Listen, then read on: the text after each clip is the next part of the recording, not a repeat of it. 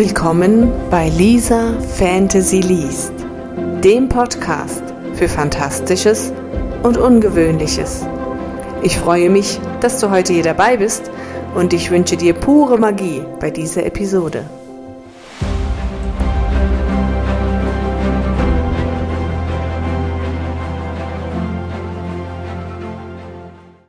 Willkommen zur heutigen Episode.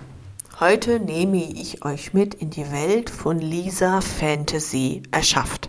Was meine ich damit? Ich werde regelmäßig gefragt, wie ich denn zu den Ideen für meine Romane komme. Und ich möchte euch einmal im Monat mit auf den Weg nehmen, wie eine Geschichte in meinem Kopf so entsteht, bevor sie dann letztendlich auf Papier landet und welche Gedanken und äh, Gedankenspiele so passieren, während ich an einer Geschichte schreibe. Im Moment, also aktuell, geht es natürlich um die Fraktionen, die Hintergrundwelt, in der meine Kurzgeschichten spielen und in der auch mein Roman spielt, der 2022 auf den Markt kommt. Die meiste Zeit fangen meine Geschichten an mit einer Frage. Diese Frage lautet, was wäre, wenn?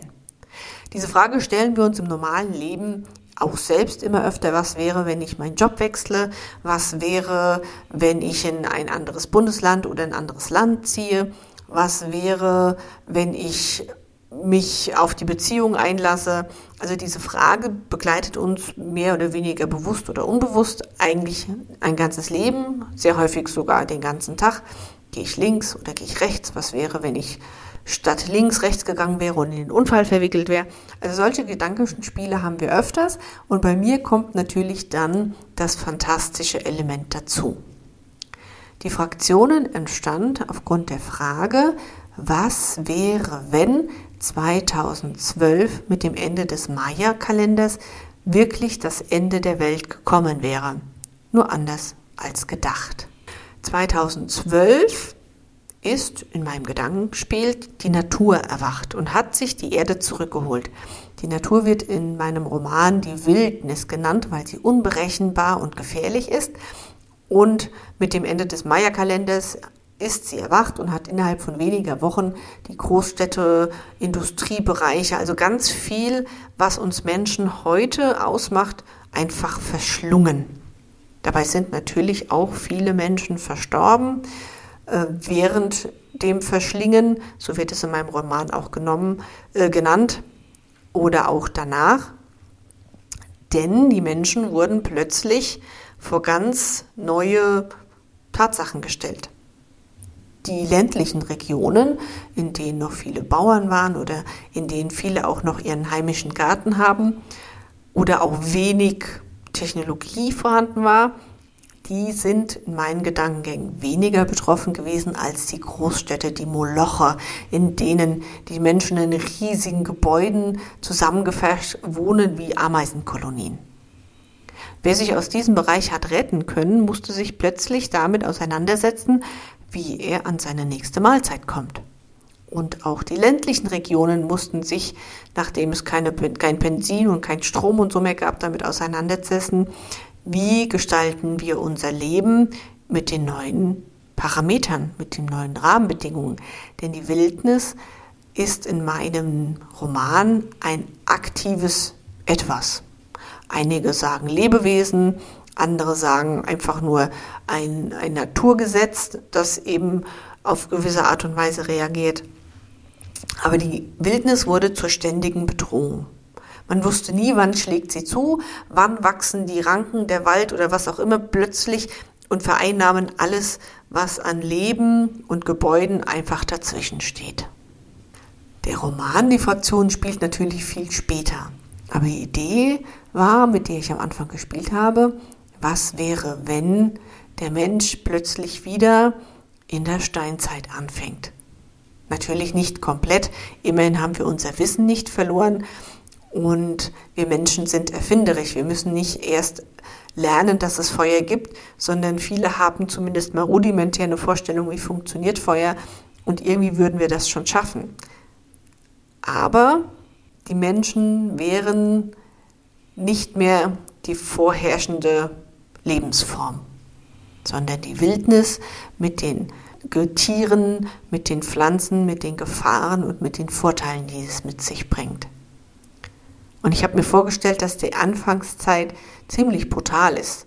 Darüber habe ich auch nichts geschrieben. Wie gesagt, die Fraktion spielt sehr viel später, als wieder eine Art Stabilität stattgefunden hat. Aber ich habe natürlich überlegt, was, also wie würde das vonstatten gehen? Von jetzt auf gleich alles zu verlieren.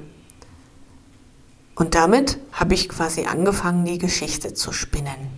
Die Menschen hätten sich angefangen, in kleinen Gruppen zu sammeln, um gemeinsam eben zu versuchen, einen Lebensraum zu schaffen, durch den sie sich ernähren könnten und der einigermaßen sicher wäre. Man hätte auch sicherlich wieder angefangen, dass eine Gemeinschaft gegen die andere Gemeinschaft um Ressourcen gekämpft hätte.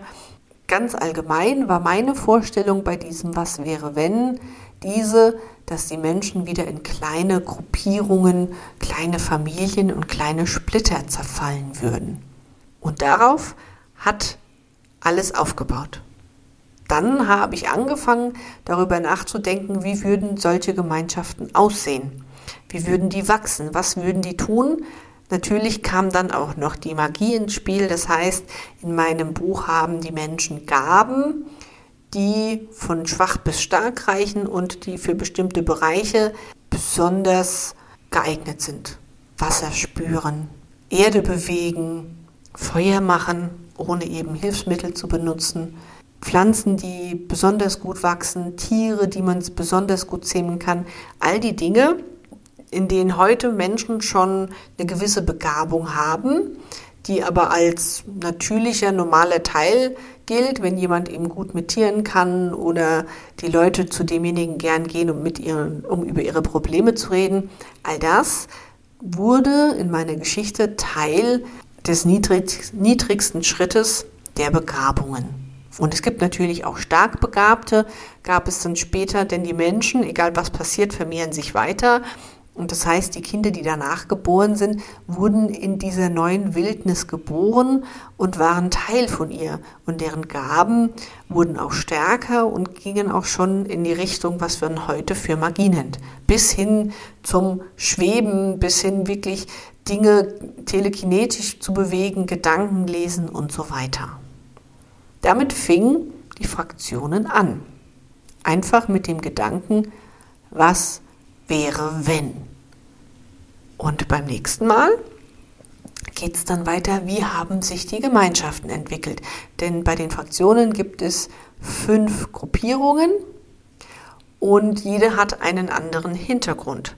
Deswegen hoffe ich, dir gefällt die Aussicht darauf, ein bisschen mehr über das, wie entstehen meine Geschichten zu erfahren und du bleibst dabei und bist dabei und bekommst dadurch einmal im Monat ein Lisa Fantasy erschafft, einmal im Monat ein Lisa Fantasy erzählt, indem ich auf eure anderen Fragen eingehe und zweimal im Monat Kurzgeschichten, einmal von mir und einmal von einem Gast. Und wenn dir das gefällt oder wenn du selber Fragen hast, auf die ich mal eingehen soll, dann findest du in den Show Notes den Link zu meiner Homepage, zu meinem E-Mail-Kontakt, zu allem, was dich so interessieren könnte. Und ich freue mich über jeden, der mir schreibt, der mir eine Nachricht hinterlässt. Und ich hoffe einfach, die, diese Folge stößt auf dein Interesse und du bleibst weiter dabei. In diesem Sinne, habt einen schönen Tag.